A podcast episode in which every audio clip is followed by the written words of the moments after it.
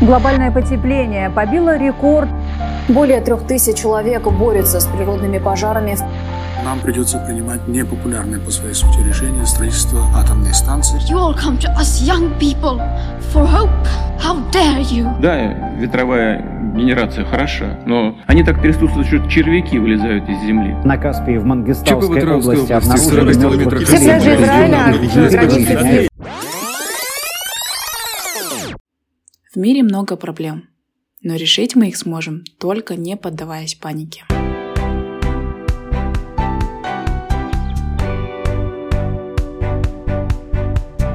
Всем привет! Вы слушаете подкаст «Экология без паники», где мы с вами учимся думать глобально и действовать локально в решении экологических проблем. Для вас вещают Пакизат и Михаил. Вы слушаете эпизод номер 6, где тема посвящена раздельному сбору отходов в разных странах. Скажу сразу, необычный получился эпизод для нас. Честно сказать, мы с Мишей не ожидали, что будет такой большой отклик от наших слушателей. Провели примерно 19 встреч онлайн и офлайн, а некоторые по два раза. Пока записывали интервью, мы с Мишей как будто сами побывали в более 20 странах и увидели, как там устроена сортировка, сбор и переработка бытовых отходов. Поэтому хотим сказать огромное спасибо еще раз всем нашим крутым гостям, которые не просто как путешественники подсмотрели, а долгое время жили, учились и работали в этих странах, а кто-то там живет и сейчас. По факту мы записали более 600 минут аудио и видеоконтента, поэтому решили разбить для вашего удобства на несколько эпизодов. В описании к данному эпизоду будет обязательно содержание с указанием минут и секунд, а также ссылки на другие эпизоды и страны все мы перечислим, так что быстро и легко все найдете. Работы вышло много, а времени было мало, но информация очень ценная, вот прям наиценнейшая. Качество звука не везде вышло ласкающим слух, и поэтому за это просим понять и простить. По итогу, в целом, хочется сказать, что может и хорошо, что сортировка и переработка у нас только начинается. Мы сможем взять все самое лучшее из мирового опыта, последние технологии и, что самое главное, не повторять чужих ошибок. Ну все, желаю вам приятного прослушивания. А, Всем привет, друзья! А, Сейчас у нас э, на связи Аида Олимбекова. Она у нас сейчас находится в США. Вот кто такая Аида Олимбекова? Аида Олимбекова, не знаю, первый или один из первых экоблогеров в Казахстане, крупных экоблогеров, авторитетных экоблогеров а, с очень классной аудиторией. А, Когда я только начинал, Аида была первая, с кем я записал прямой эфир. Она нас нашла, предложила. И мы такие, «О, 60 тысяч подписчиков, давай, давай, надо, надо, скорее. Вот. И с тех пор Аида много раз меня подпинывала вот, э, вверх, чтобы я становился лучше, круче, и внушала всегда в меня уверенность. Вот мы делали вместе очень много совместных эко-проектов, вот, в том числе это три эко-школы мы запустили и для эко-блогеров, и для просто эко-логистов. Аида, расскажи еще что-нибудь про себя, чем ты еще занималась, там ты где-то в институте что-то преподавала, и скажи, зачем ты поехала в Штаты? Поехали. Привет, Миша. А, Я хотела бы сказать, что ну, в первую очередь, чем я занимаюсь последние два года, два-три года, это я веду экоблог и также веду тренинги по сортировке отходов и зеленому офису а, для корпоративных клиентов. В прошлом году я решила, что я хочу получить степень а, в области защиты окружающей среды, и весь а, позапрошлый год я готовилась а, и подала документы в три американских вуза. В 2022 году меня приняли во все три вуза. И также в этом году я выиграла грант, государственный грант на обучение по программе «Булашак». То есть я учусь по стипендии «Булашак». А, 1 августа Очень я круто. поступила... Да, спасибо большое. Сама очень-очень была очень рада получить эту стипендию. Это на самом деле большая честь. А, И вот 1 августа я поступила, э, приступила к своим занятиям а, в университете Индиана. Он находится в городе Блумингтон, штат Индиана. Это средний запад э, США. Здесь проживает порядка 80 э, тысяч человек вместе со студентами, то есть половина этого населения это студенты. А, В. Блумингтоне много-много деревьев, озер, холмов, много парков, детских площадок и хорошие государственные школы, бесплатные. Особенно хотелось бы отметить, это, конечно, наш красивый зеленый кампус нашего университета. Вот, наверное, коротко о том, как я живу в США. А что тебе даст эта степень по возвращению на родину? Как, какие преимущества? Да, это на самом деле профессиональная степень, э, магистратура в области устойчивого развития с концентрацией на городской устойчивости. Э, у меня фокус на э, управление отходами. Сейчас я взяла, я беру курсы только по своей концентрации, что углубляет мои знания в этой сфере. Сейчас конкретно прохожу четыре курса, из них два это вот то, что связано непосредственно с управлениями отходами, управлением отходами. Это опасные материалы курс и курс по а, твердо бытовым а, и опасным отходам. Вот, очень интересно, много можно рассказать об этих курсах. И я, кстати, некоторую информацию оттуда взяла. Сегодня угу. буду делиться с тобой. Классно. Вот. Из первых рук горячие пирожки. Да. Ага. А вот э, то, что ты там проходишь, эм, это опыт США или мировой опыт, и все ли применяется в США? Вот мне сейчас это стало интересно.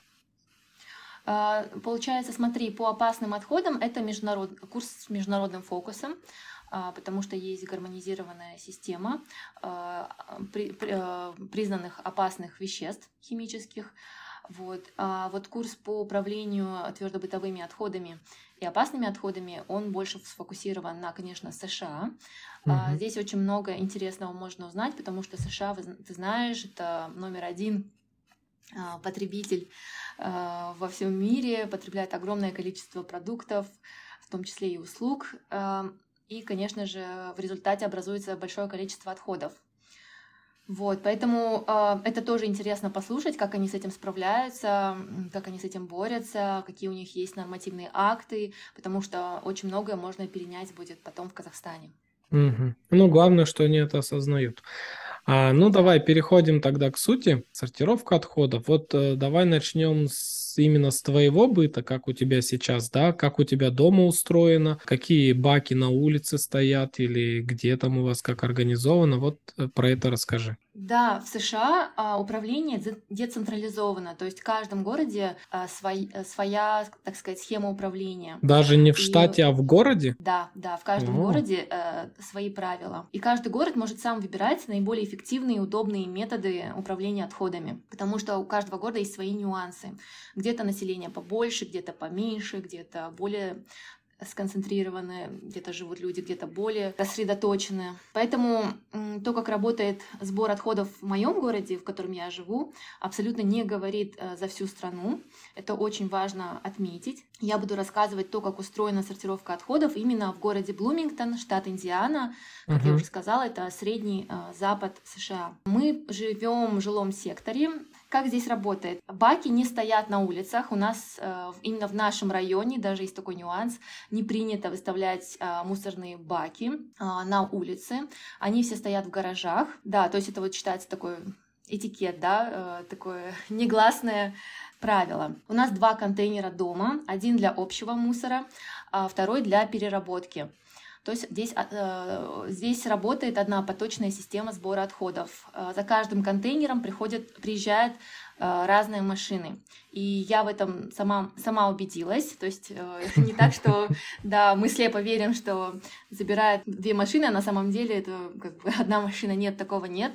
Я могу услышать, здесь ну, очень дома строятся из тонкого материала, и можно услышать, когда эта машина приезжает, какой именно контейнер она забрала. Ну, прям все слышно с улицы, поэтому я убеждена, что отходы, они идут на именно сортировочную станцию. А на самом контейнере обязательно есть перечень отходов, то есть даже если вам лень пойти на сайт, посмотреть, какие виды отходов перерабатывают, подлежат переработке здесь, то на самом контейнере есть инфографика, в которой все расписано, что можно туда э, класть, а что нельзя. В нашем случае в переработку можно э, класть бумажные картонные изделия, алюминиевые стеклянные банки, э, любые металлические изделия, которые вмещаются в контейнер, пластиковые бутылки из-под напитков, кетчупов и контейнеров от бытовой химии. Мусор вывозится раз в неделю, угу. один раз в неделю.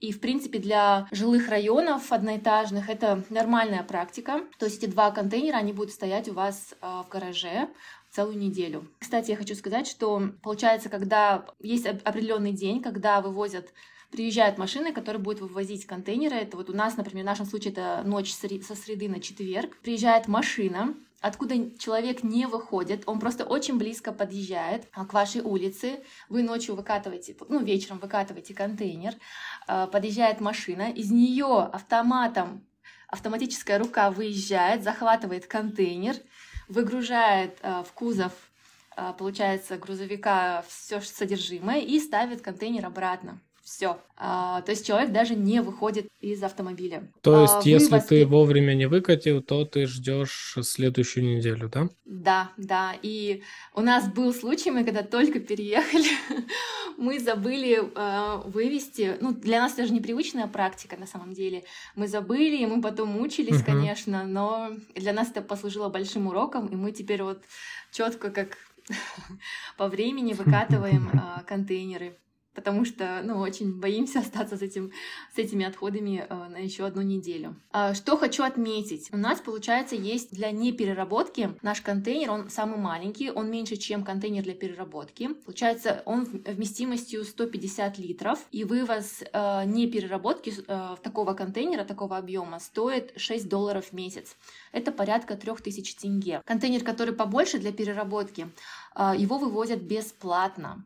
Это на самом деле очень крутая mm-hmm. э, да, инициатива. Почему? Потому что у людей появляется мотивация все сдавать в переработку. То есть не, не выбрасывать, что попало а, в мусор, все, что перерабатывается в общий мусор. А, а что, что, что попадает вас... в непереработку? Да. Мне, чтобы понять, за счет чего, например, можно уменьшить, да, и чтобы вообще, может быть, не было там, э, не попадало туда мусора. Что там скапливается? Вообще в магазинах здесь, в магазинах очень много, практически все упаковано в пластиковые контейнеры. Овощи, фрукты. Есть, конечно, отдельные магазины, где можно в свои мешочки положить. В основном все в пластиковых контейнерах, их очень много, э, мешочков. В основном здесь не принимают на переработку именно в общую вот эту перераб... в переработку, в контейнер переработ... для переработки. Туда нельзя бросать, например, пластиковый пакет. Пластиковые пакеты нужно отдельно mm-hmm. ехать в большие супермаркеты. Э, при больших супермаркетах есть на входе, там есть специальные большие контейнеры для э, именно пластиковых пакетов. То есть пластиковые пакеты могут оказаться Интересно. в общем мусоре. Также пищевые отходы. А, но по пищевым отходам, что я хочу сказать. Я вот недавно буквально узнала, что в нашем городе можно сдавать пищевые отходы, можно самим ехать сдавать, а можно заказать услугу, это буквально там разница, ну, в 20 долларов, это, конечно, на самом деле дорого, это 10 тысяч тенге, да. Ты, ты можешь заказать эту услугу в месяц за 30 долларов, и того это получается 15 тысяч тенге, и к тебе каждую неделю будут приезжать за пищевыми отходами, а так же, как и за обычным мусором. И меня, знаешь, что больше всего поразило спросила, что именно относится к пищевым, э, точнее органическим отходам, которые они принимают. Я, я прям сделала список, я хочу его перечислить, если ты разрешишь. Да-да-да-да. Получается, они принимают овощные и фруктовые очистки, э, мучные изделия, мясо, косточки, молочные продукты, конфеты, жмыхи от кофе, бумажные восковые салфетки, измельченные хлопковые ткани, отходы от сада и газона, волосы, шерсть животных, и все, что сертифицировано как компостируемое. И да, угу. мы хотим попробовать воспользоваться услугой, а, когда мы сами закидываем. Это, конечно, тоже недешево стоит, порядка 10 долларов. Это примерно ну, где-то 4700 тенге, да, грубо говоря. Хотим тоже попробовать, протестить, копить-копить пищевые отходы, потом их отвозить раз в неделю а, в эту станцию. Что еще хотелось бы отметить? Хотелось бы отметить, что в нашем городе, а, то есть после того, как эти контейнеры для переработки собираются, их отвозят специальные центры, мусоросортировочные центры. Их порядка четырех в нашем городе. Они находятся в разных частях города. Восток, запад, север, юг. А, для удобства транспортировки и там уже вручную их рассортировывают. Вот туда я хочу попасть на экскурсию. А, Все не могу никак с... А, здесь по учебе очень много, большая нагрузка, но как обязательно, как соберусь, сделаю репортаж и покажу в своем блоге, э, как это все выглядит здесь. Я не думаю, что это большие мусоросортировочные э, комплексы, как у нас в Алмате. Они поменьше, скорее всего, э, но все равно интересно посмотреть. Но я думаю, они более автоматизированы будут. Так, а что насчет опасных отходов? Батарейки, лампочки, там ртутные, если есть? Да, я еще пока с ними не разобралась, но э, в целом здесь такая есть практика, что э, организовываются специальные акции, как у нас вот в Алмате наши ребята Recycle Bergia организовывают. Mm-hmm. То есть, да, здесь тоже есть такие мероприятия, на которые можно привести отходы электронные, но также еще есть такая услуга, если у вас, например, какие-то крупногабаритные отходы, то их тоже за них отдельно платишь, и их то, тоже может мусоровывозящая компания их тоже может забрать например, какой-то телевизор или холодильник, что-то еще, ну, прям крупногабаритные отходы. Получается, все так сделано, что как у нас, например, под покровом ночи на общую свалку выкидывают диваны, там, от, от ремонта, у вас таких мусорок нету, да? У вас все вот именно приезжает Нет. и за счет этого контролируется. Тебе просто некуда подкинуть диван. Некуда, здесь нету общих свалок, э, общих мусорных площадок, ты просто вынужден за это платить. И там, получается, за, один, за одну крупногабаритную, например, вещь ты должен будешь заплатить там от 10 долларов. То есть это четыре с половиной, пять тысяч тенге выходит. Как устроено в городе? Есть урны для разделения, фандоматы какие-нибудь? У нас небольшой город, поэтому я не видела фандоматов, а, но я вижу везде повсеместно а, специальные урны для сортировки отходов. Как я уже говорила, в больших магазинах есть контейнеры для пластиковых пакетов. А, также есть угу. для разных фракций на самом деле, не только для пластиковых пакетов, там можно все что угодно сдавать. И, к сожалению, у нас в нашем городке нет Zero Waste магазина. Я думаю, О. они есть в, круп- в крупных городах, но у нас есть большой магазин, продуктовый магазин с фокусом на органик продукты, и там можно купить э, продукты питания, орешки, вот все-все-все на развес по желанию. Uh-huh. То есть там есть опция, когда ты можешь расфасованные уже купить, и есть опция, когда ты можешь э, в свою, э, свой мешочек, свою сумочку э, расфасовать и приобрести. Также хочу сказать, что в нашем небольшом городе очень много секонд-хендов больших. Например, я посетила лично четыре больших секонд-хенд магазина. Когда мы только приехали, все практически, все, практически вся недвижимость, она сдается без мебели. То есть вот любую квартиру или дом будешь снимать, это, она будет скорее всего, без мебели, поэтому тебе нужно будет покупать самому. Естественно, здесь все дорого, и мы поехали в секонд-хенды.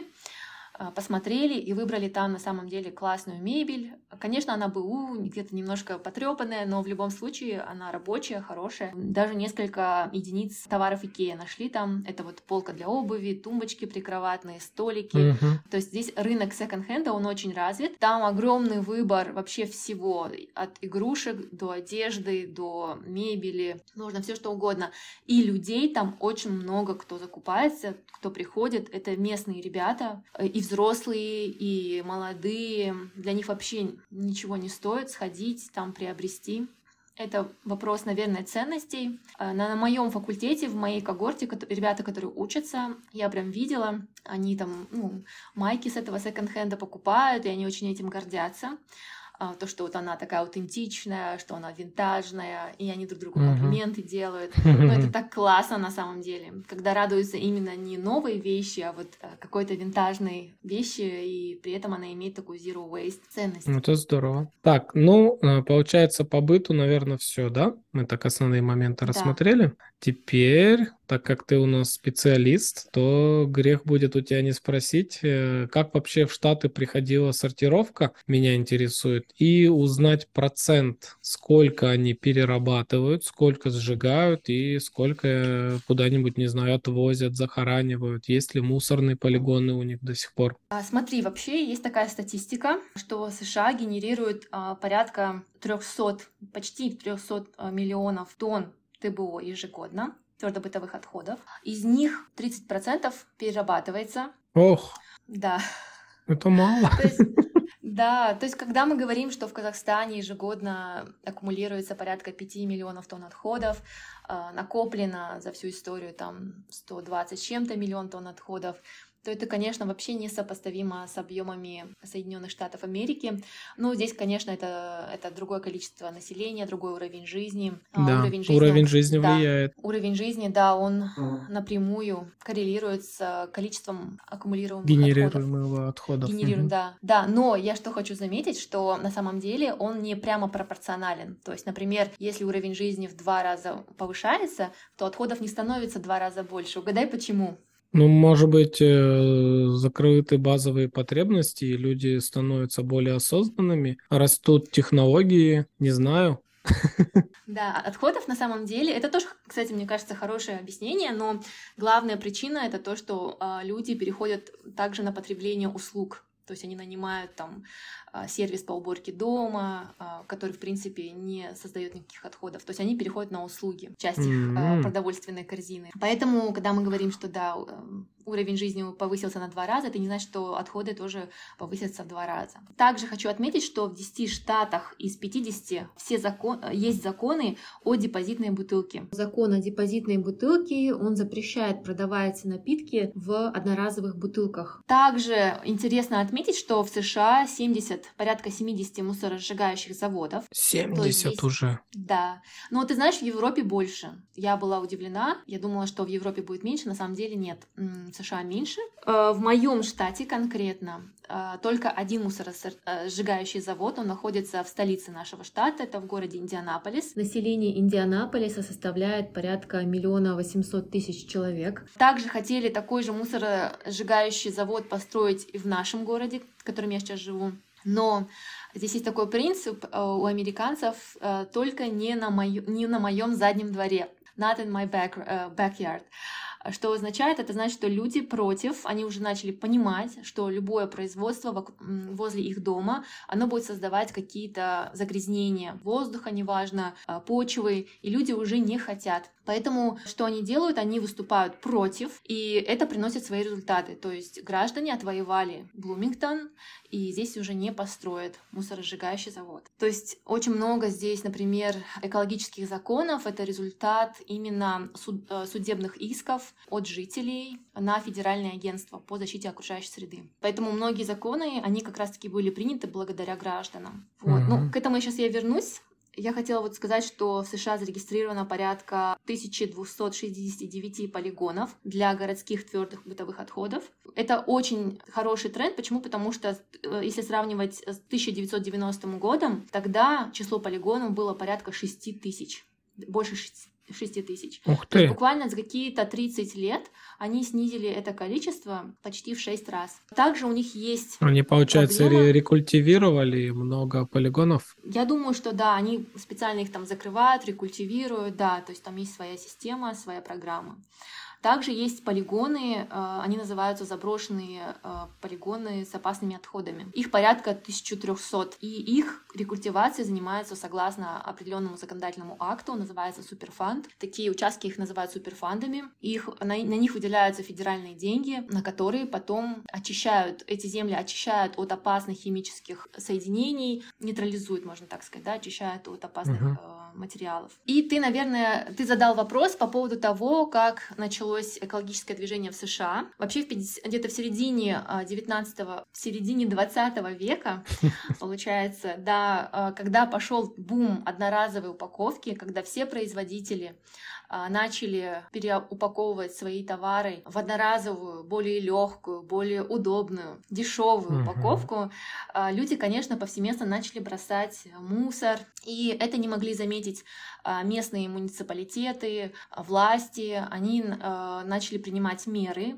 на законодательном уровне. Были такие прецеденты, когда штат запрещал, например, продажу напитков в одноразовой стеклянной таре. То есть эта тара должна обязательно быть подлежать переработке. Потому что что делали люди? Они выпивали напиток из стеклянной бутылочки и просто вот из окна машины могли выбросить вот так вот и, то есть она разбивалась и загрязняла окружающую среду. Тогда производители напитков, и, ну и вообще других товаров одноразовых, они, конечно же, сразу подсуетились, они поняли, что грядет законодательные запреты, поэтому грядут законодательные запреты, поэтому они создали организацию, которая называется, э, называлась Keep America Beautiful, они пропагандировали активно, что люди не должны бросать мусор, то есть не загрязнять мусор. То есть они взяли и переложили эту ответственность за на одноразовую упаковку на потребителей, да, и это на самом деле не все понимают, то есть обычный потребитель, он этого не поймет, поэтому очень важно знать историю. И, конечно, они обратились, а,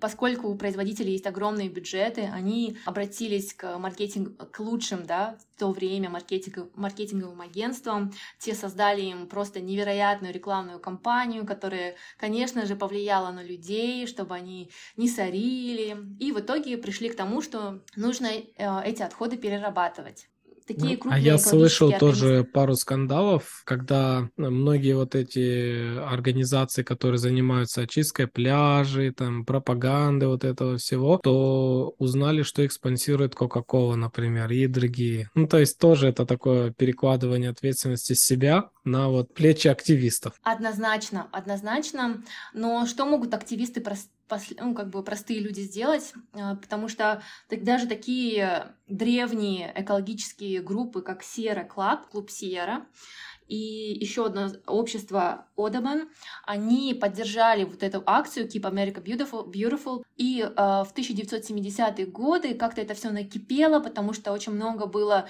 э, неблагоприятных событий, экологических катастроф произошло, розливов нефти в большом-большом объеме. А, в США. Вышла книга в 1964 году, о которой я тебе рассказывала. Эта книга называется «Тихая весна», автор Рэйчел Карсон. Она была ученой, и она первая, кто написал о негативном воздействии э, пестицидов на окружающую среду. Эта книга называется «Тихая весна». Почему? Потому что пестициды, э, такие как DDT, они не просто убивали тех, кто нам вредят, но они убивали тех, кто для нас создает окружающую среду, то есть тех же птиц, то есть птицы не пели в ту весну, потому что э, очень многие, да, потому что такой пестицид, как DDT, он нарушал э, скорлупу, истончал скорлупу тех же э, орлов и других местных птиц. Вот, и вот эта книга, на самом деле, тоже была такой э, резонансной. Э, она, то есть это был первый ученый, который вышел против этих вот научных достижений в области агрохозяйства. И в, в 1970 году, 22 апреля первый день Земли на улицы Америки вышли 20 миллионов протестующих американцев. То есть это примерно в то время это было 10% населения. Я не могу это представить, было... как они собрали такое количество без интернета, без мобильной связи, как это происходило.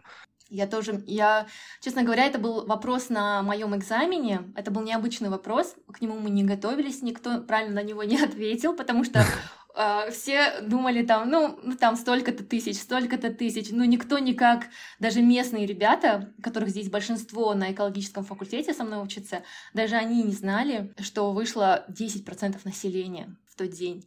И вот как раз-таки тогда началось вот это вот э, гражданское движение за экологию. Считается, что вот американцы э, с тех времен уже э, ведут экологическое движение. И вот так началась переработка отходов.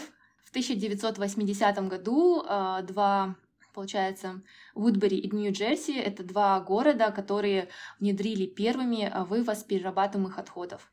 Сейчас он практически есть везде, не во всех городах, но практически во всех штатах. И напоследок хотела бы поделиться небольшими интересными фактами. В нашем небольшом Кольштауне, а, где я живу, есть несколько организаций, то есть это небольшой городок, но здесь есть несколько экологических организаций, которые занимаются субботниками. Mm-hmm. Да, есть группа, а, которая очищает леса, озера, реки, есть отдельная организация, которая защищает и очищает, э, устраивает субботники в городской среде. И практически на каждой улице есть табличка. Я думаю, что это за табличка? Называется «Усынови, удочери дорогу». Я думаю, что это за вообще, что это значит? Что, что, что вообще, какой призыв к действию? Потом я познакомилась с, с этой организацией, и оказалось, что они запустили такую акцию, что любой житель Блумингтона может э, взять ответственность за улицу определенную, например, на которой он живет или не живет, и ее систематически чистить.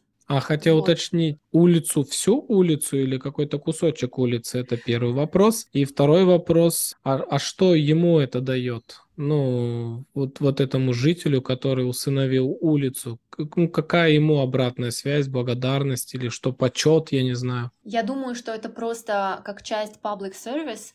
Вообще здесь очень ценится, если ты что-то делаешь э, вне своей работы, то есть вне своей, своей там личной жизни. И когда ты в резюме пишешь, что ты там, не знаю, член такой-то организации, это очень считается э, работодателям, университетом. Как, как социальный кредит, да, можно да. сказать? Ага. Да, что ты вот такой хороший человек, что ты не просто занимаешься, свои интересы преследуешь, но ты преследуешь интересы, бережешь интересы общества, страны, да, города, в котором живешь. Поэтому это, это прям очень сильно влияет на твое резюме, если ты хочешь куда-то поступить, где-то работать. Вот. И что еще хочется сказать, что здесь э, хорошая законодательная база, очень много законов, законов о чистом воздухе, о чистой питьевой, безопасной питьевой воде. Это один из главных федеральных законов. Еще есть закон о чистой воде. Это тоже вот именно по рекам, озерам, чтобы они оставались swimmable, да, fishable. Это значит, что в них можно было бы всегда купаться и э, ловить рыбу. Рыбку, да, ловить рыбку. Вот, то есть очень классные законы есть. Э, их очень много, они разные, и они постоянно усовершенствуются. Как я уже говорила, в результате в основном каких-то судебных исков. Граждане сами, они могут участвовать в том, чтобы эти законы улучшать. И это, наверное, практически все, что я хотела сказать, потому что наш эфир, наверное, подходит к концу. Очень много информации дала. Надеюсь, было полезно. Ну, то есть один из э, главных составляющих еще это активное, состоявшееся, сильное гражданское общество. А, Аида, спасибо тебе большое. Это главное, что я хотел узнать, я узнал как это на бытовом уровне все происходит. Э, узнал даже больше, чем планировал. Это не, не в минус, это наоборот хорошо. Вот. Спасибо тебе большое. А, желаю тебе доучиться. Там, не знаю, дают вам красный диплом или нет, получить красный диплом. А, ждем тебя с нетерпением, возвращайся скорей, чтобы запускать здесь классные проекты и наладить, поспособствовать тому, чтобы у нас наконец наладилось. Вот, и было даже круче, чем в США и в той же Германии, Японии и других странах. Я уверен, что мы это можем сделать, потому что все инструменты для этого есть, надо просто брать и делать. Все, тебе последнее слово и будем завершать. Миша, спасибо большое, что пригласил на подкаст. Для меня большая честь участвовать в первом казахстанском подкасте про экологию. Желаю вам с Пакизат процветания, а всем вашим слушателям желаю хорошего настроения. Всем пока!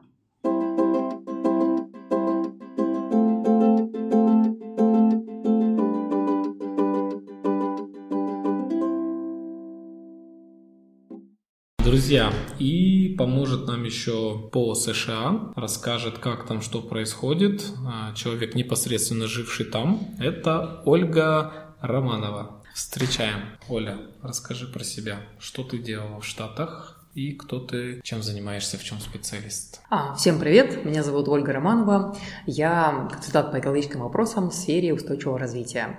Достаточно сложное а, определение, если коротко, я а, более 15 лет работаю в проектах, которые направлены на предотвращение деградации земель, на сохранение биоразнообразия, на предотвращение выбросов парникового газа в атмосферу и так далее. В основном работаю с агентствами развития. Как вот. раз то, что Казахстан ждет, деградация да. земель. Да, вот. то есть Нам это все очень актуальные вопросы, и действительно они, да, важны и нужны, и надеюсь, в общем, ладно, это все сотрете.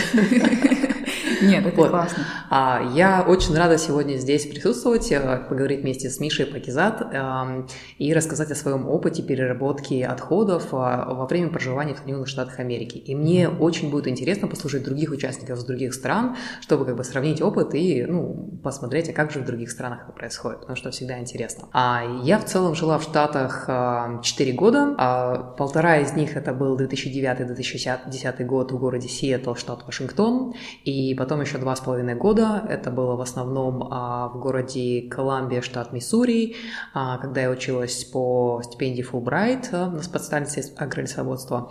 И а, потом я проходила практику, у меня есть опыт проживания а, в городе Ванкувер, штат Вашингтон, немножко в городе Нью-Йорк и а, небольшой городок на Гавайях Холуалоа. Круто. Вот, а я расскажу про вот, опыт переработки, скажем так, я буду концентрироваться на своем первом знакомстве с Соединенными Штатами и переработке в Сиэтле, потому что тогда она меня просто поразила. Это был 2009-2010 год. То есть представьте, это то время, когда еще не было смартфонов, не было Инстаграма, не было а, там, WhatsApp, то есть mm-hmm. тогда был Skype, нужно было по почте написать, в какое время мы созванимся, чтобы включить компьютер, подключить интернет, включить Skype, и только тогда можно было созвониться. Как мы жили вообще? Вот, да, то есть, это, еще то время, поэтому имейте в виду, что когда я приехала первый раз в Соединенные Штаты, это было по программе «Корпус Земли», мы, это тренинговая программа по восстановлению экосистем, а, и, скажем так, вот этот зеленый город, Сиэтл он меня, конечно, поразил и а, своим подходом к переработке отходов. То есть для меня это было таким переворачивающим сознание, такая вау, обалдеть. И, а, скажем так, после возвращения, конечно, для меня было сложно вот эта вот система, что теперь... А в каком году, получается, ты вернулась? В 2010. -м. То есть в 2009-2010 я была там, и я когда вернулась, это был еще 2010 год, угу. было очень сложно где-то что-то сдать здесь. Какие фракции там принимали? Угу. А, в общем так, я, да, больше буду концентрироваться на Сиэтле, угу. потому что а, там, скажем так, мне кажется, еще 12 лет назад, когда я там была, система была уже достаточно развита и принимали ну, достаточно много фракций. Но как там устроено? То есть э, тебе не нужно самому разбрасывать его на там, миллион фракций. То есть есть, э, условно говоря, 3-4 контейнера. Один он для всех э, recyclables, то есть для всей переработки, один для общего мусора mm-hmm. и один для uh, food and yard waste, ну, то есть mm-hmm. для компостируемого материала, то есть это всякие ветки, газонная трава mm-hmm. и uh, пищевые отходы. Это и... три? Три. То есть, да, а все ресай... то есть а стекло, металл, а, пластик, это все относится к recyclables, mm-hmm. но... То есть, Там не... два контейнера. Да, там, там два контейнера, по-моему, стекло, и все остальное отдельно, там металл, а, пластик, макулатура, макулатура mm-hmm. это все в одно. То есть mm-hmm. большой контейнер кладется. А где эти контейнеры? А, так, если немножко пояснить, да, то есть одноэтажная Америка, вспоминаем Ильфа mm-hmm. и Петрова, большинство американцев живет в своих домах, mm-hmm. разбросанных по, а, там, ну, по городу. То есть mm-hmm. даунтаун это такой небольшой а, центр города, в котором есть многоэтажки, в основном это офисы, но есть те, которые там таунхаусы и тоже многоэтажки, кондоминиумы, в которых живут люди, но этот процент, он, скажем так, поменьше по сравнению с количеством людей, людей, которые проживают именно в частных домах. То есть там налажена система вот сбора мусора именно с частных домов. Соответственно, у каждого дома есть вот свои контейнеры, вы обязаны, то есть вы купили дом, вас привязали к какой-то системе, и вы то есть, за мусор должны оплачивать. Вот. И чтобы э, мотивировать или стимулировать людей сдавать мусор, получается, э, ресайт, переработка, она связана с оплата э, за вывоз мусора. Получается, контейнер для recyclables вам дается бесплатно бесплатно на 96 галлонов, это, короче, 440 литров примерно, ну, такой большой ящик, его можно заполнять, и его увозят бесплатно, то есть вам его дают, но вы платите за контейнер, который с общим мусором. То есть mm-hmm. то, что вы не перерабатываете, там можно сдавать вот, вот, не знаю, как показать, от ведра вот такого, да, там 50 mm-hmm. литров, до, соответственно, там 450 литров, это такой большой, ну, может быть, uh-huh. по грудь где-то контейнер, туда можно присесть, там, ну, два человека, наверное, поместятся, то есть, то, а, но Может, э, цена... Джонсон просто не хотел платить за отходы? Может, с этого все началось. Цена получается, что вот если вы а, небольшое ведро сдаете, да, там сколько, 25 долларов за общий мусор, а там, ну, допустим, средний это будет где-то 40 долларов вы будете платить в месяц, а за большой контейнер 125 долларов в месяц. Но если вы, получается, просто мусора у вас вот на 25 долларов, mm-hmm. а все, что recyclables у вас вот находится, вот, это, вот этот большой контейнер, вы его будете сдавать бесплатно. Вы будете платить 25 долларов, сдавая небольшое где вот неперерабатываемый мусор, mm-hmm. и, а вот этот контейнер у вас будет уходить бесплатно. Ну, то есть вот. А за а, compostables, ну, то есть yard mm-hmm. and food waste, там получается тоже не такая большая плата, по-моему, за, ну, короче, от 7 до 13 долларов, вот там 7 это маленький контейнер, средний и mm-hmm. большой. То есть, Поэтому вот. выгоднее у себя на участке да, компостировать. то есть чем, чем больше вы перерабатываете, а, тем меньше вы платите за вывоз мусора. Вот. И там тоже есть такие программы, обучающие того, как компостировать там на своем заднем дворе, что компостировать и так далее. Но что круто у Сиэтла, это еще тогда было, что можно, у них есть э, компостирование на уровне города. Ну, если вы не хотите заморачиваться и компостировать у себя во дворе или в квартире или в кондоминиуме, вы можете спокойно сдавать э, весь свой uh, food and yard waste uh, вот в такой, как бы, в такую переработку. Mm-hmm. И при этом туда можно сдавать uh, отходы от мяса, молочной продукции, вот эти промышленные компостируемые пластики, которые именно mm-hmm. биоразлагаемые, не которые на микропластик разлагаются, а которые из растительного материала, mm-hmm. но в домашнем компостере они разлагаются. Промышленное там, компостирование. Очень-очень очень долго. И mm-hmm. вот это вот промышленное компостирование сдается, то есть всякие там ложечки компостируемые, тарелочки, и это все компостируется на... Как бы, а как пром... туда сдается? Это надо ехать куда-то? Нет, вот это я сейчас расскажу, потому что а. ехать никуда не надо. Это супер удобно. То есть ты вообще не запариваешься. Но, естественно, что да, у них доход выше, поэтому, когда я говорю там ну, 10 долларов да, за контейнеров, здесь это будет, конечно, дорого. Ну, там, а 125 долларов за смешанный мусор это вообще фантастические какие-то деньги. Но поэтому чем больше вот перерабатываемых материалов, тем дешевле будет. Mm-hmm. есть, если, условно говоря, большую часть своего мусора ложить в recyclables и в контейнер по компосту, то вот этот маленький, и у вас вот в месяц будет уходить маленький общего мусора, то вы будете платить 25 долларов плюс там 10 долларов, 35 долларов в месяц. Mm-hmm. Вот. А если вы просто все в кучу будете, то, ну, условно говоря, если там 96 долларов, то будет 125 долларов в месяц. А, если вообще не сортировать. Если вообще не сортировать, это все, то есть, Дороже. плюс вам, если, если не ошибаюсь, там, наверное, штрафы еще какие-то, потому что на законном законодательном mm-hmm. уровне прописано, что нельзя, mm-hmm. ну, как бы, recyclables должны быть в, в другом контейнере. Да. Вот. Но я, да, точно по штрафам там не знаю, потому что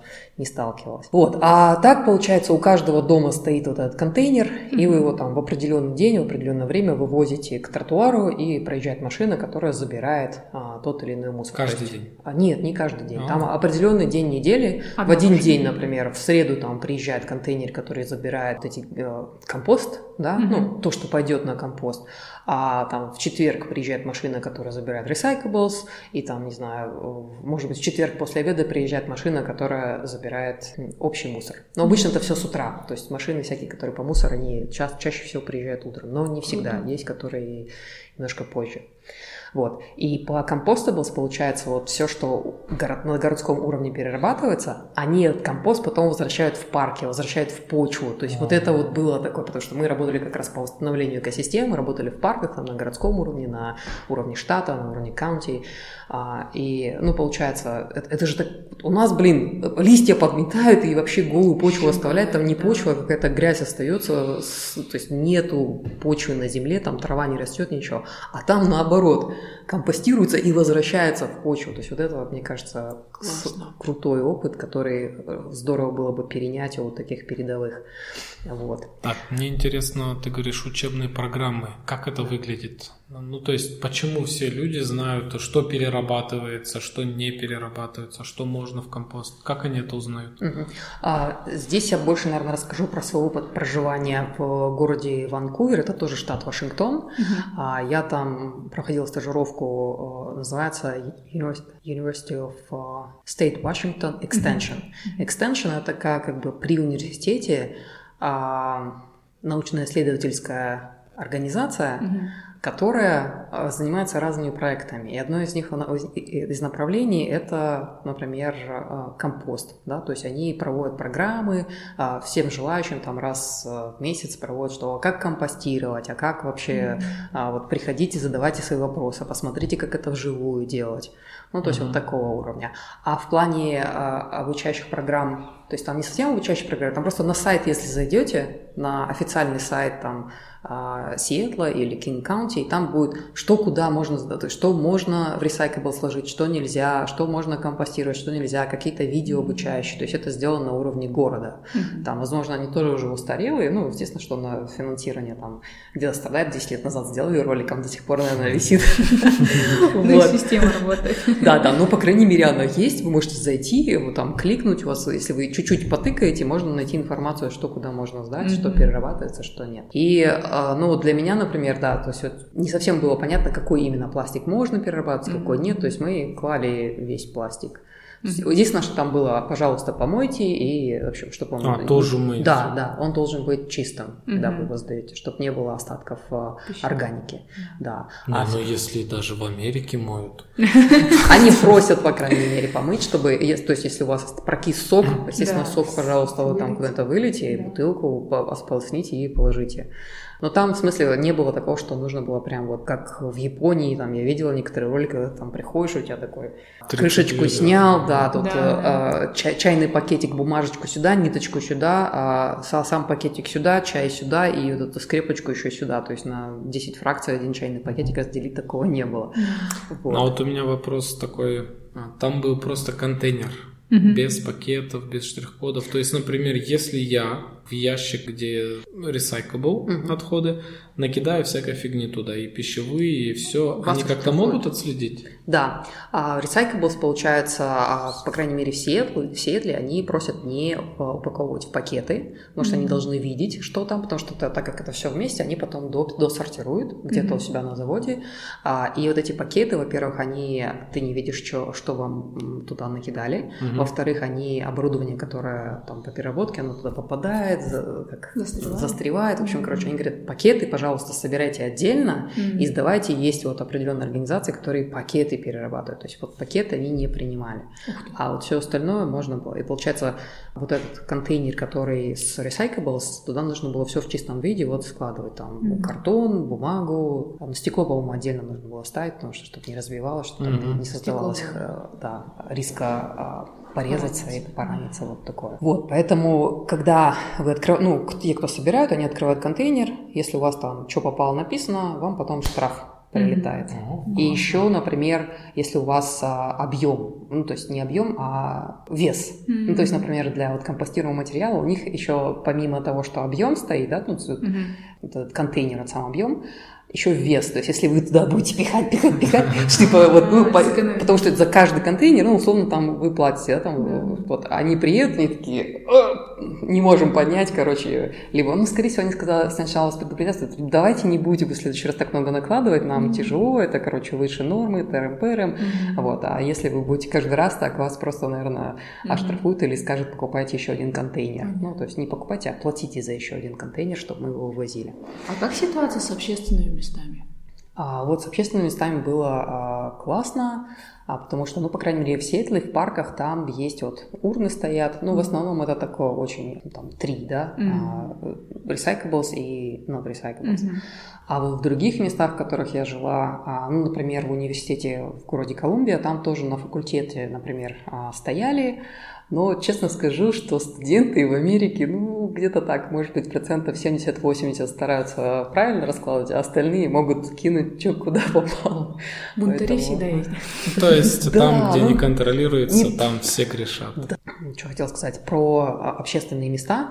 Получается, что вот на западном побережье как-то это больше продумано, люди более осознанные, они так стараются все раскладывать. На восточном побережье тоже, но как-то меньше. А вот штаты центральные. Это мое чистое мнение, то есть я сейчас не могу сказать, что вот я во всех местах побывала и все могу сказать, но вот мое понимание, что в центральных как-то штатах они меньше заморачиваются по поводу переработки. Mm-hmm. И вот, например, я, э, когда училась в универе, жила в кондоминиуме, и там, ну, было намного хуже, то есть вот был один большой дамстер, ну, там, помойка, да, или мусорка, и туда сваливали все. И я видела, сколько там, вот, что можно, там, наверное, процентов 70 можно было бы сдать да. на переработку. При этом на территории, ну, там просто например, как небольшой микрорайон, uh такой кампус, ну, условно сказать. И на, него выделялся такой контейнер, куда можно было сдать э, пластик, э, стекло и картон, ну, бумаг, mm-hmm. бумагу mm-hmm. и металл. Но туда ходили сдавать очень маленький процент то есть большая часть все-таки, вот я по студентам видела, кто там живет, это все в одну кучу, кучу, в один мусор. Но это вот центральный, то есть это был другой опыт уже 10 лет спустя после Сиэтла, и такое небольшое разочарование, что как? Я думала, что здесь уже прогресс, а тут Тут, короче, как у нас, даже что-то хуже. Ну, удобно было, что если ты хочешь сдавать, то вот, пожалуйста, на территории твоего микрорайона, условно mm-hmm. говоря, ты прошел там 200 метров и закинул в переработку, и там потом это куда-то увезли. Нам бы хотя бы эти 200 метров. Вот, С одной да. стороны, чуть-чуть и приятно, да, что даже в Америке. Вот, а, ну, в Нью-Йорке, например, там вот в Сиэтле нельзя в пакетах сдавать переработку, а в Нью-Йорке, получается, ну, по крайней мере, вот черный пакет и голубой пакет. Ага, черный пакет обычный мусор закидываешь, угу. а, ну, потому что там не в частных домах, там все-таки живут, ну, по крайней мере, вот в Нью-Йорке, городе, в центральной части, да, Манхэттен, там в основном это э, небоскребы, да. и получается вот два пакета черных, в которые вы не перерабатываемый мусор закидываете, и а, си, синий, в который вы да, перерабатываемый, угу. и отдельно стекло ставите. Угу. И вот что меня удивило, это еще, потому что ну, как бы здесь, в Алмате, в Айнабулаке, мы жили, а, мы жили в Айнабулаке, там при строительстве закладывались вот эти а, шуты, я не знаю, трубы для мусора, мусоропроводы. А, мусоропровод. Но их заколотили там, я еще, я вот, э, пере, мы переехали туда, когда я только родилась, и потом вот, я уже не помню, они всегда были закрыты, потому что, видимо, туда бросали мусор, никто его не увозил, оно воняло, тараканы, да, крысы. В общем, короче, это ужасно, их вообще просто, не знаю, забетонировали, чтобы никто ими не пользовался. В Нью-Йорке эти мусоропроводы работают, а, но действительно это достаточно такая проблемная вещь, а, что вот эти пакеты, они туда спускаются со всем мусором, потому что они не собирают отдельно вот этот мокрый мусор, то есть пищевые mm-hmm. отходы. Mm-hmm. И, ну, так, сортировка, она как бы вот там отдельная комната, и потом mm-hmm. как-то они собирают, ну, по крайней мере, там, где я жила, то есть там ставили отдельно а, сортировку, в коридоре оставляли, а вот этот мусор отправляли вот этот парашют, который там не знаю сколько метров летит, как он приземляется, и в итоге в какой-то день они все эти, все эти мусор выставляют на улицу, вдоль улицы вот эта гора мусорных пакетов, с которых там течет все эти, да, то есть это такой один день в неделю в Нью-Йорке, когда лучше не выходить, потому что, ну не то что и, конечно, вы выходите, но вы видите вдоль улицы, вы идете вдоль горы мусорных пакетов. Крысы там бегают, да? В Нью... Ну да, в Нью-Йорке есть крысы, это, это проблема. Вот когда сейчас, по-моему, давно уже пытаются продвинуть в Нью-Йорке сбор а, пищевых отходов, mm. чтобы вот они говорят, вот одно из преимуществ это будет, что будет меньше крыс, будет меньше тараканов. Ну да, да, да. Получается, они еще тоже, да, на пути да, то есть я говорю, то есть вот этот первый мой опыт, когда я была в Сиэтле еще в 2009-2010 году, я была такая, вау, восторг, конечно, у меня такого перемена сознания, не знаю, как правильно сказать. А потом вот ты переезжаешь 10 лет спустя и понимаешь, оказывается, не везде все одинаково, yeah. и даже там в Нью-Йорке не все идеально. А вот а на Гавайях, например, там еще сложнее, потому что это острова, посередине там Тихого океана, и туда завести продукцию сложно, и вывести тоже. И с мусором не аналогично, у них аналогичная проблема. И в 2020 году, да, Китай сказал, что Америка, мы больше не будем Понимаю. брать ваш пластик. Да. В общем, короче, там действительно ну, проблемы. новые проблемы, что теперь накапливается и некуда сдавать, никто не забирает. А, то есть, ну, Гавайи там они считаются, что такие больше такой natural, да, естественные, природные места. И вот я думаю, они как-то на загнательном уровне будут что ли менять, потому что сейчас там очень сложно с сортировкой. Но я жила в там... Вулкан можно скидывать. Да, да, точно, когда он просыпается. Вот, да. Я там жила ну, буквально в деревне, которая там 8 тысяч человек, и там не было организовано никакого сбора мусора, то есть мы сами, ну, компоста был, естественно, закапывали, а такой мусор-мусор как бы отдельно вывозился, и recyclables тут, ну, с кем я жила, он отдельно на машину куда-то там раз в неделю или раз в месяц ездил, сдавал. Он говорит, что это просто как бы на свалку, потому что ресайкл там... А свалка него... на острове? Угу, да. Ужас. И она же постоянно растет, получается? Ну, до этого они отправляли, то есть, то есть был ресайкл, ага. а теперь, говорит, мы не знаем, что будет дальше с этими отходами. Депозитная тара, как в Германии, там распространена? Нет. Когда ты возвращаешь, и тебе там кэшбэк за бутылку или банку? Да, было такое какое-то молоко, какой-то бренд, можно было приносить свою бутылку, и тебе прямо в магазине вот это было удобно, то есть ты с этим же, с этой же бутылкой возвращаешь, сдаешь в магазин, тебе его сканируют, И денежка, то есть ну, ты проходишь на кассу, mm-hmm. то есть буквально там тебе посчитали, mm-hmm. ты бутылку сдал, тебя сканировали, в минус ушло. То есть как бы сразу... то есть это инициатива какого-то бизнеса да, отдельного, да, да, производителя. Да. Но это не так популярно, то есть это вот буквально один, один бренд молока, это когда все это жила. И, ну, естественно, единственное, что там есть э, вот в центральных штатах у них есть амиши, которые живут, скажем так, по таким Слышно, определенным да. правилам. смотрю, и вот к ним, да, то есть ты приезжаешь со своей тарой лучше приехать, mm-hmm. то есть можно им отдать какую-то Они стеклянную тару. современные технологии. Да, то есть они живут таким по старым традициям, у них очень странные правила, каждая комьюнити отличается, и они не используют электричество, то есть сами они водить машину не могут, но Например, трактор можно, потому что это для поля, для выращивания, но не везде. То есть тоже отличается. Причем амиши это вообще какое-то очень странное сочетание. То есть в основном они на лошадях ездят, на, на баги, вот, но к лошади они могут прикрепить какую-нибудь современную а, сеялку. Ну, то есть я не знаю, как это сочетается, в общем, какие-то странные сочетания. Вот. Но у них можно купить такую продукцию, типа как молоко, творог, а, масло, ну, домашнее, скажем так. Ну, Если вы хотите домашнее, да, и вот для этого можно то есть со своей тарой они, mm-hmm. потому что они говорят, да, привозите свои там баночки, скляночки, мы все переиспользуем, mm-hmm. то есть они перепродают, то есть вот такое. Mm-hmm. А если вот возвращаться к элементу обратно образования, вот mm-hmm. я вот знаю Америку, вообще США, что у них очень прям потребление прям превышено. Ну вот если прям смотреть с точки зрения экологического образования, они, они как-то пропагандируют там сократить свой кослет, меньше потреблять, mm. такого. Ну, я бы сказала, что, наверное, Америка в этом плане микс контрастов. Mm-hmm. То есть это страна, которая делает очень много для там, предотвращения изменения климата, и при этом это самый э, первый, скажем так, потребитель. Самым большим углеродным следом. Да, самым большим углеродным следом. То есть э, это страна контрастов, где люди, которые там э, полностью zero waste, уже mm-hmm. там ну, несколько лет живут, а есть те, которые вот... Ну, это действительно страна потребления. То есть, ну, если когда заходишь в магазин, сколько там пластика. То есть, ну, на самом деле сейчас у нас в супермаркеты заходишь, и мы тоже догоняем в том же направлении направлений. У нас там отдельно там огурчик в пластик давайте завернем, вот каждый Банан, там, да, потом а, апельсины чистим и положим их э, в пластиковую упаковку. То есть вот эти нюансы, когда думаешь, зачем? Вот же упаковка идеальная, натуральная, ты ее счищаешь, она перегнивает, и ты ешь то, что внутри. Нет, вот э, какие-то такие маразматичные вещи, там, там очень-очень много пластика. Но есть магазины, которые mm-hmm. стремятся э, меньше его, ну, mm-hmm. скажем так, чтобы было меньше пластика, просто лежали фрукты.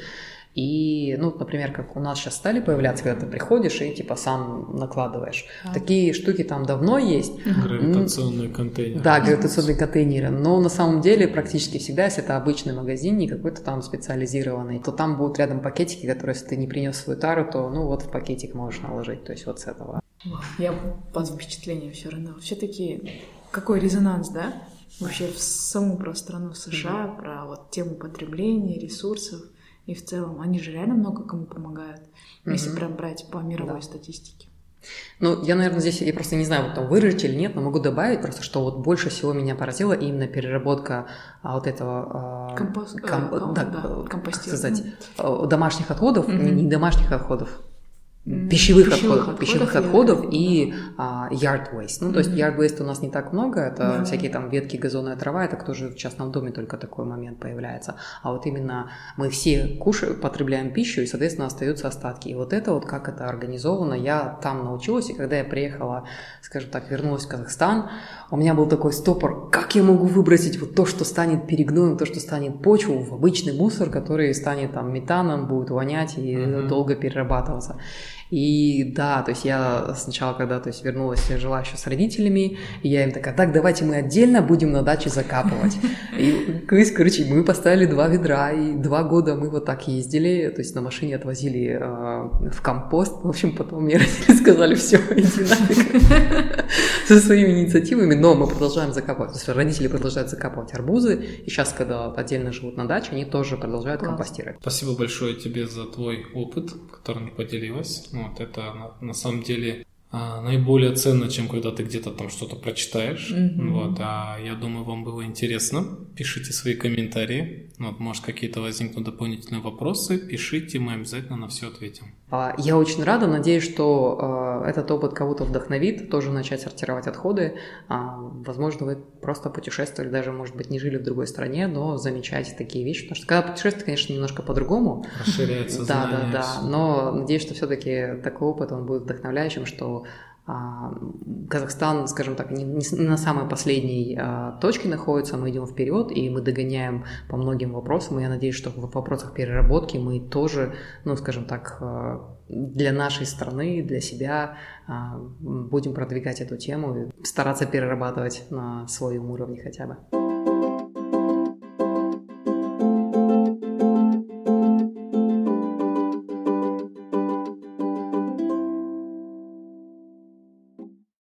Итак, э, мы начинаем, друзья. У нас сегодня в гостях Аяна. Аяна поделится с нами личным опытом э, сортировки отходов в Италии и Шотландии. Аяна, расскажите, что вы делали в Италии и Шотландии или сейчас продолжаете делать? А, всем привет! Здравствуйте, Михаил. Спасибо большое за э, приглашение. Я замужем за итальянца, и в Италии, получается, я жила с семьей, а также училась на PhD на докторантуре. Uh-huh. И в общем счете где-то прожила около пяти лет а, в Италии, в разных городах. А в Шотландии сейчас на данный момент я вот на ПМЖ приехала. Рассказывать, наверное, буду больше про Италию, потому что как бы побольше у меня там опыта. Там, мне кажется, сортировка на самом деле интереснее в Италии, чем в Шотландии.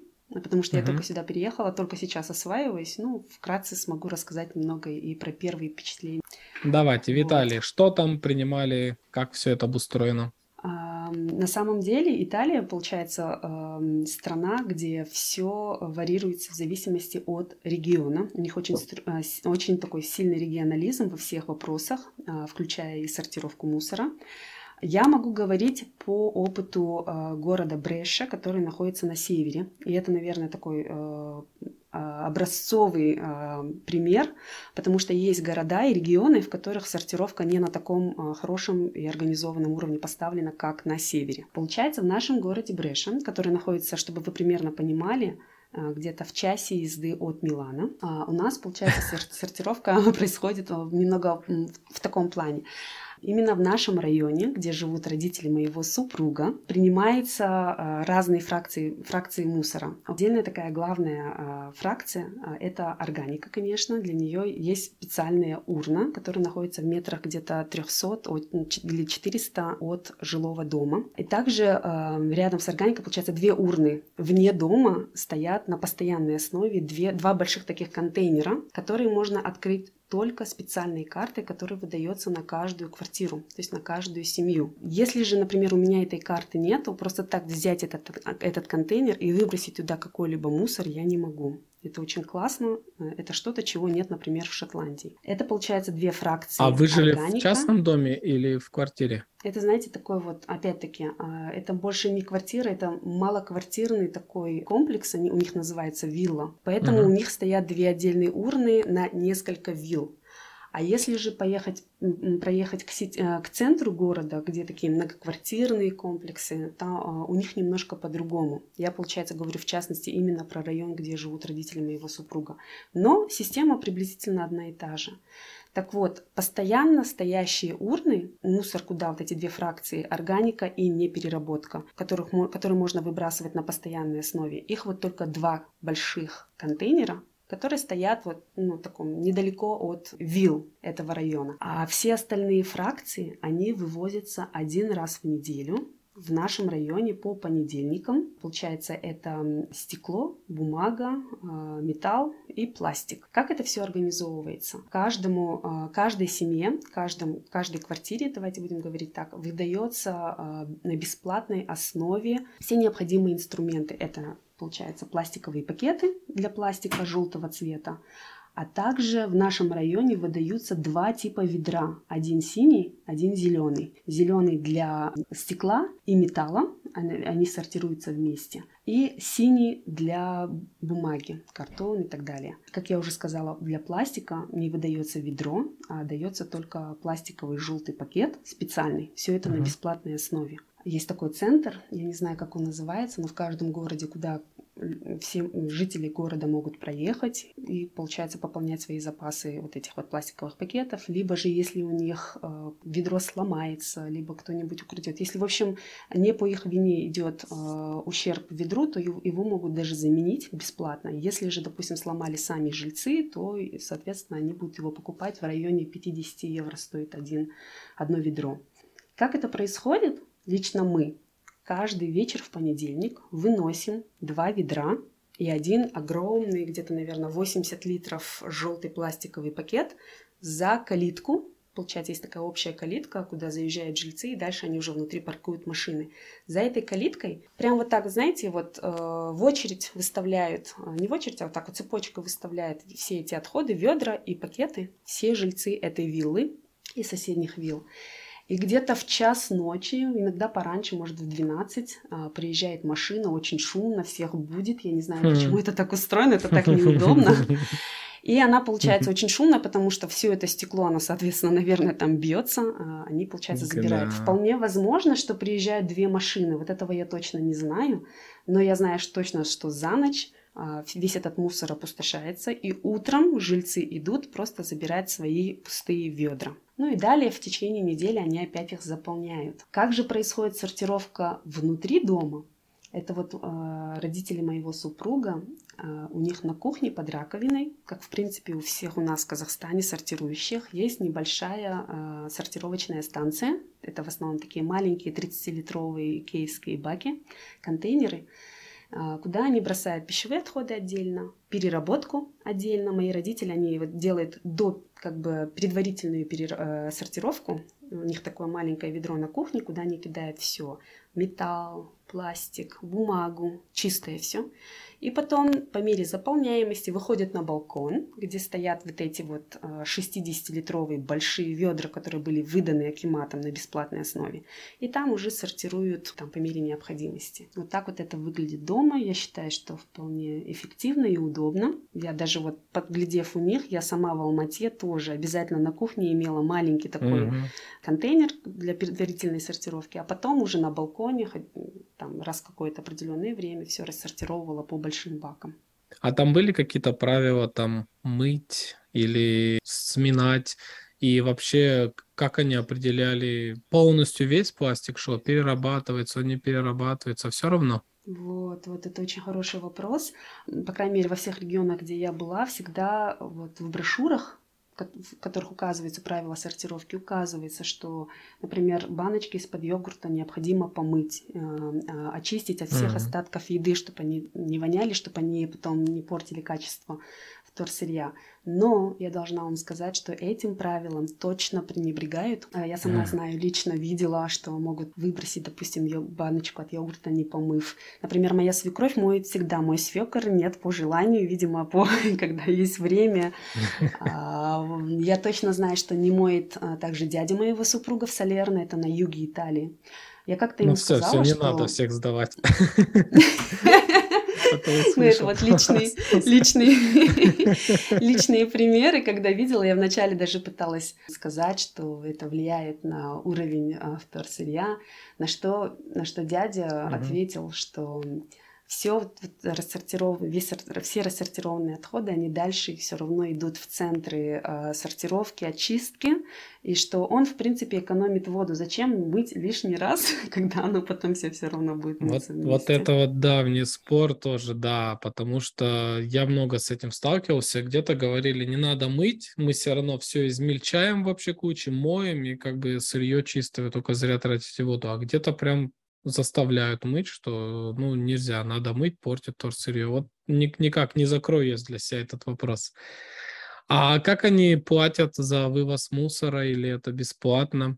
Вот э, за тот, который не перерабатываемые, пищевые? Нет, я думаю, что э, так же, как и у нас в Алмате, вывоз мусора, он, он платный, он по регионам также у них, как и у нас, в принципе, в Казахстане, тарифы, они тоже разные, и э, оплачиваются, если не ошибаюсь, вместе со всеми остальными коммунальными услугами. Но это точно плата. Также э, в разных uh-huh. городах действуют разные компании uh-huh. по вывозу, по транспортировке мусора. Э, это и влияет на, на то, что, в, э, допустим, есть какие-то города очень очень чистые, где мусор вывозится своевременно. Есть города, например, как Крим и многие города на юге, где проблема с мусором остро стоит из-за того, что мусорный бизнес монополизирован, ну, чуть ли не мафиози на самом деле, потому что вот сейчас как раз э, идет с 2019 года идет расследование против мусорного короля, его так называют, из-за того, что mm-hmm. получается вывозили, они они предлагают такие компании, почему я говорю, что он монополизировал, потому что в Риме функционировало только четыре компании по вывозу мусора, и все они принадлежали одному человеку. Он предлагал, допустим, пониже тарифы, но потом уже вывезенный полученный мусор, они э,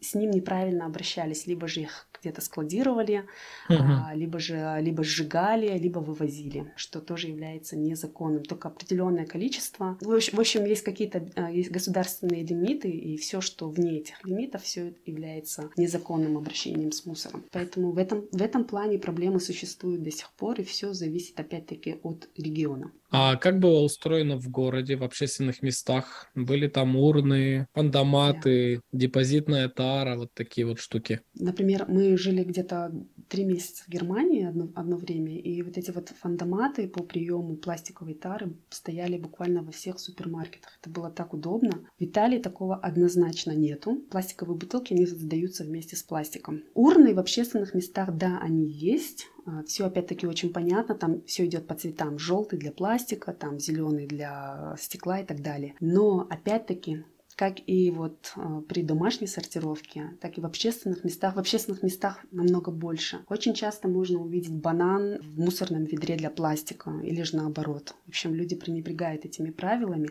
Mm-hmm. Но насколько вот я вот поняла, я делала исследование, что в любом случае у них есть, э, я не знаю, как эти дополнительная сортировка, она производится дальше на заводах, но на тех местах, куда потом этот весь э, мусор вывозится получается, его досортируют. Но, что я уверена, соответственно, и снижает э, качество ну, да. полученного вторсырья.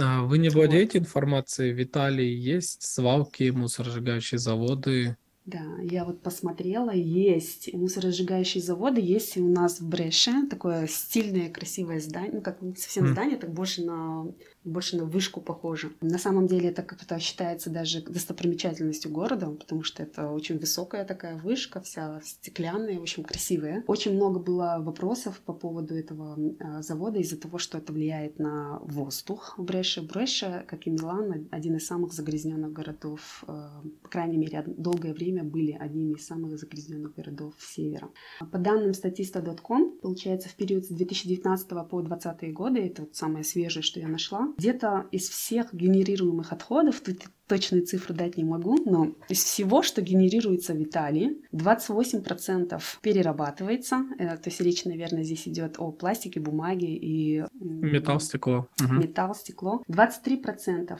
отходов подвергается биологической обработке, то есть компостирование, либо анаэробное переваривание. То есть здесь речь идет о органических отходах. 18% сжигается, 20% отправляется на свалку и 2% экспортируется. Но я потом почему говорила, что немного все запутано. На самом деле данные варьируются везде по-разному, но приблизительно они вот все такие очень хорошие показатели именно по переработке органических отходов. По пластику где-то только 30% пластиковых отходов перерабатывается. До сих пор Италия фигурирует в разных международных скандалах. Вот я же говорю, вот недавно только вот Greenpeace сделал расследование. Италия не, незаконно вывозила пластик в Малайзию. Можно почитать в интернете, есть информация. Mm-hmm. Почему незаконно? Потому что после Китая, а, Китай был 2017 или 2018 год, да, здесь Малайзия, по-моему, была в 2019 году. То есть шел определенный запрет и, и были какие-то ограничения по типу ввозимого пластика, по, ну, по качеству и так далее. Почему незаконно? Незаконно, потому что они не проверяли, допустим, а, компании, которым передавали мусор. Дальше этот мусор, естественно, просто где-то складировался. Даже бывает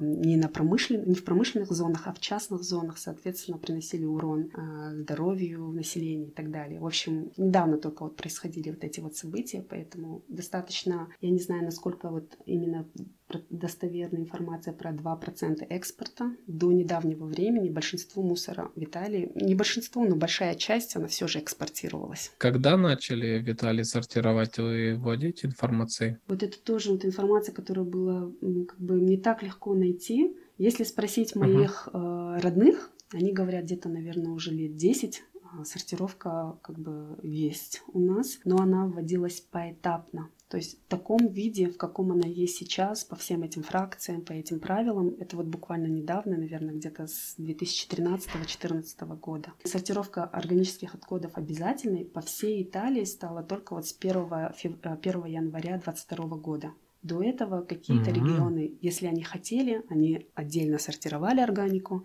Если нет, не хотели. Например, в Милане еще в 2012 году из всех генерируемых органических отходов больше 50% перерабатывалось. То есть они уже тогда делали очень хороший результат. Но это опять-таки какой-то определенный регион, да, то есть даже какие-то города. А другие, так знаете, вот догоняют, как могут, как бы тоже внедряют потихоньку, но вот такого э, общенационального, вот по всей Италии, э, в общем, показатели они всегда разные. То есть это все было поэтапно. Первое законодательство я посмотрела в открытых источниках, указывается, что в 1997 году был принят самый первый закон о сортировке э, мусора, отходов. Где-то в 2000-х годах, может быть, где-то в середине, города начали развивать свои, каждый отдельный город, свой отдельный план по продвижению вот этого дела. И вот, я же говорю, это ближе, наверное, 2010-2013 годам стало все это формироваться более-менее. Так, у меня теперь э, про Италию последний будет вопрос, и перейдем к Шотландии. Во-первых, вот эти баки, э, для чего ключ нужен? Это что-то контролируется или как? И есть ли какие-то штрафы за неправильную сортировку? И как-то вычисляют ли тех, кто неправильно сортирует? Вот эта вот карта, на которой встроен микрочип, с помощью которого можно открыть контейнер. Вот речь идет именно о контейнере для органики и, по-моему, uh-huh. где-то в некоторых местах и для непереработки. А, нужно для того, чтобы вот просто прохожие люди, так как эти большие два контейнера стоят на проезжей части. Например, люди могут остановиться, у них был там, допустим, пикник в парке, очень много пластиковых отходов, не знают, куда выбросить, потому что в урны э, большое количество мусора выбрасывать нельзя. Они могли бы просто открыть контейнер, выкинуть туда и пойти дальше. То есть вот эта карта, она защищает. Тем самым туда может попасть mm-hmm. только органические отходы именно жильцов этого района. Иначе бы кто-то по соседству тоже мог бы, например, пойти, ну, как бы тогда бы заполняемость контейнера, она бы выросла. Я так думаю, это вот больше для порядка. Uh-huh. И на самом деле это очень действенно, потому что здесь, в Шотландии, контейнеры для органики, они тоже стоят на проезжей части. Я думаю, что, может быть, не то чтобы это было прям правилом, но исключ... в порядке исключений иногда прохожие действительно могут что-то туда выбросить. Не знаю, пусть это будут там какие-то э, салфетки или еще что-то. Ну, в общем, то, что, то, что не органика. Хотя в Италии бумажные салфетки, они тоже выбрасываются вместе с органикой, потому что вообще органика, фракция у них называется умидо, все, что влажное. То есть грязные влажные салфетки тоже бросаются вместе с органикой. Которые да. с синтетикой содержат нет, нет, нет, которые а. хлопковые, хлопчатобумажные, ну, ага. обычные бумажные, да, не, хлоп, не хлопковые, а именно просто бумажные, угу. которые карманные такие. Что насчет штрафов? Есть какие-нибудь наказания за нарушение? Как-то контролируется? Ну, на моем опыте, вот среди моих родных и близких или друзей, никогда не слышала, чтобы кто-то кого-то штрафовали, потому что я должна сказать, что они как бы соблюдают все правила. Но я посмотрела на сайте именно по нашему региону в Брейше. Предусмотрены штрафы и немалые, то есть от 25 евро до 600 евро а, за определенные нарушения. Нарушения могут быть разные. Например, если мусор выставить на улицу в неуказанных дней и времени, или даже вот в подъезде mm-hmm. просто оставить за дверью за это, если поймает, если, допустим, соседи сфотографируют, пожалуются, то обязательно пролетит штраф. А, если мешки размещать вне контейнера, например, если я органику вынесу и оставлю рядом с, а, рядом с контейнером, я не знаю, как, наверное, опять-таки кто-то должен пожаловаться, либо они должны отследить камеры, потому что как это на деле происходит будет, я как бы не, не очень хорошо представляю, но штраф, угу. они на самом деле серьезные. Очень высокий штраф, если, допустим, во время ремонта в квартире мы вынесем в подъезд либо на улицу строительный мусор, что у нас происходит в Казахстане очень часто. Лично я видела в подъездах ванны, там, знаете, месяцами лежат, или, или там старые поломанные диваны, то за это очень большой штраф предусмотрен. Вот 600 мы это говорим именно об этом. Ну, все, тогда переходим к Шотландии. Какие главные отличия, какие сложности, как происходит адаптация? Есть ли преимущества перед Италией? Мы очень долго искали квартиру, снимали временные с с букинга, либо Airbnb. За все это время нам пришлось это сменить три квартиры, пока мы не нашли свою на постоянную. И когда вот э, я открывала, получается, вот на кухне, смотрела, как там все организовано, у них один маленький контейнер стоял для всех перерабатываемых, то есть всех чистых перерабатываемых отходов, и один большой контейнер для общих отходов, то есть general waste. Это mm-hmm. и органика, и непереработка. То есть я на тот момент подумала, что здесь органику отдельно не сортируют. Ну, времени заниматься исследованием у меня не было, мы просто туда э, бросали, получается. В основном это была органика, ну и очень часто что-то, что не перерабатывается. Я думала, что так везде. На самом деле сейчас, когда у нас есть своя квартира, и я сама организовываю, и уже вижу, какие есть э, контейнеры около дома, то у нас есть отдельный контейнер для приема органики, но он, как бы я, как я уже говорила, открыть его может любой и кинуть туда может что угодно. В отличие от Италии, здесь органику выбрасывать можно в чем угодно. То есть, если я, допустим, беру пластиковые пакеты, туда все складирую, либо же в бумажном пакете. В Италии можно только в биоразлагаемых компостируемых пакетах, которые mm-hmm. сертифицированы с CIS.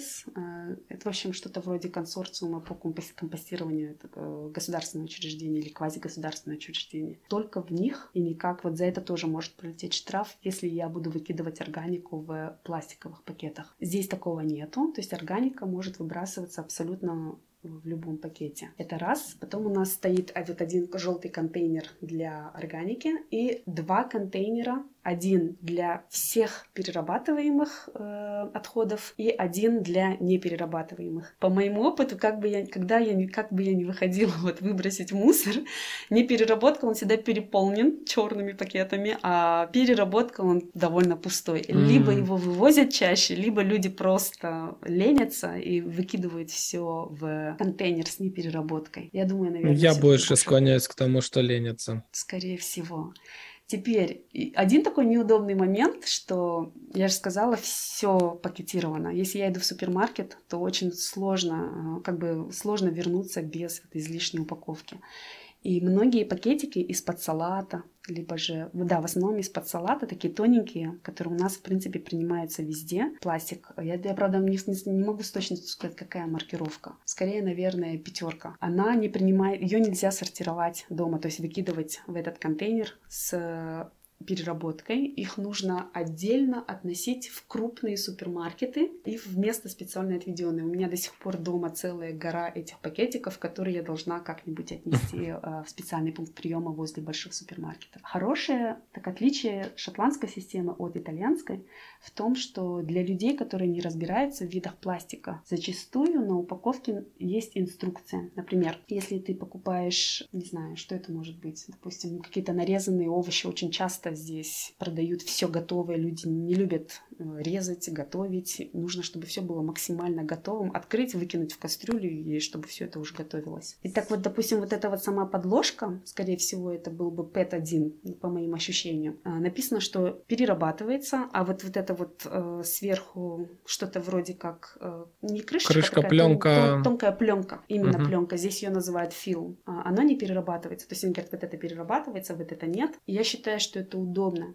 потому что в Италии таких рекомендаций именно на самой упаковке нету, и зачастую э, заканчивается тем, что в пластик, в ведро с пластиком, мои родные, многие, кого я знаю, бросают и то, что не перерабатывается, например, СИПАП, мультикомпозитные материалы. Про них в Италии ничего не говорится. Если вы зайдете на сайт муниципалитета, в котором дают указания по видам пластика, который принимает все, что там написано, это в категорию пластика входит пластиковые бутылки из-под воды, молока, безалкогольных напитков, масло, пластиковые бутылки и пакеты, подносы для еды, в том числе из полистирола, одноразовые пластиковые тарелки и стаканы. А вот, например, СИПАП, а таких такой упаковки очень много, потому что типа все, что тетрапаки тюбики зубной пасты, тетрапаки, что еще там может быть? Нет, тетрапаки, они принимаются, и все это написано. Вот именно вот а, э, да? такая упаковка, которая э, мультикомпозитная, сделанная из алюминия, пластика, вот, допустим, орешки, которые вот микс орехов э, для перекуса. Вот очень часто такое угу. делается в композитную. Снаружи она такая непонятная, внутри алюминиевая. Это вот э, СИПАП, по-моему, идет этот маркировка. Вот ее итальянцы выкидывают вместе с пластиком, хотя в списке, категории э, пластика, оно не указано. То есть неизвестно, что потом с ним делают. Возможно, что на сортировке дополнительной они просто это выбрасывают и это уходит либо на сжигание, либо... Ну да, хорошая идея на упаковке сразу писать. Это да. местное законодательство. Да, у нас же многое обязывает местных писать что-то на упаковке.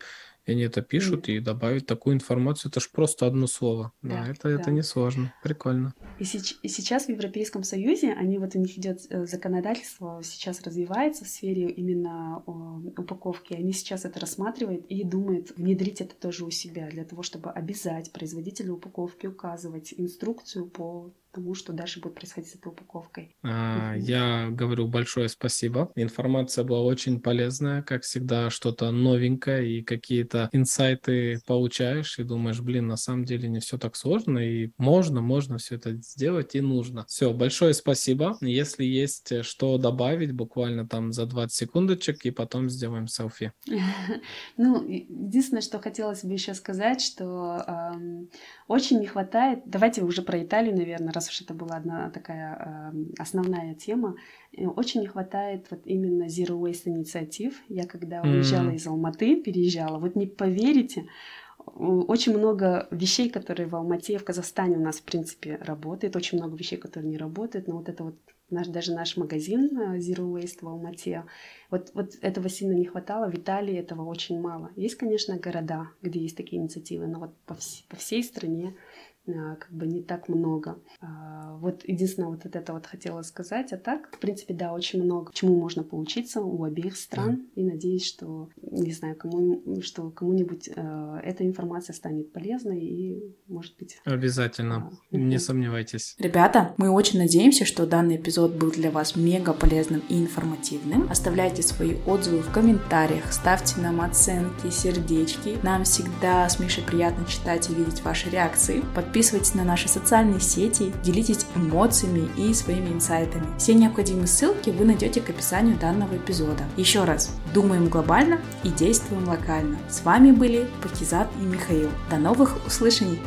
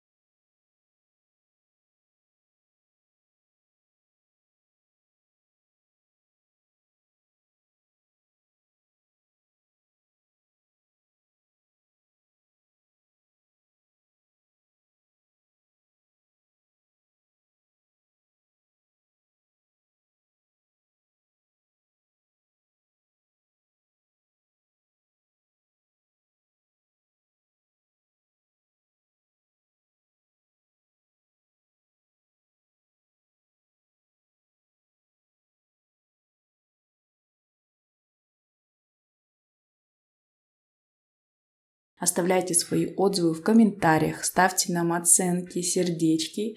Нам всегда с Мишей приятно читать и видеть ваши реакции. Подписывайтесь на наши социальные сети, делитесь эмоциями и своими инсайтами. Все необходимые ссылки вы найдете к описанию данного эпизода. Еще раз, думаем глобально и действуем локально. С вами были Пакизат и Михаил. До новых услышаний!